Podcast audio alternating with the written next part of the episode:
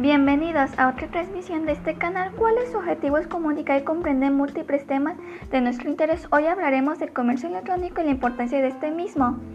Así que comencemos con este podcast. Pero primero una pequeña definición. El término comercio electrónico seguramente sepamos qué es, pero realmente no.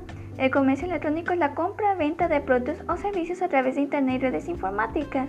Este método accesible, las empresas pueden tener los productos o servicios en la empresa desde cualquier lugar o cualquier momento. Y aparte la importancia de utilizar plataformas seguras. La seguridad en Internet digamos que no es la mejor o la más recomendable a veces en algunos sitios. Así que a veces hay que protegerla o saber dónde vamos, porque uno nunca sabe qué sorpresas puede tener. Bueno, esto sería todo. Espero que lo hayan disfrutado y los espero ver la próxima vez. Adiós.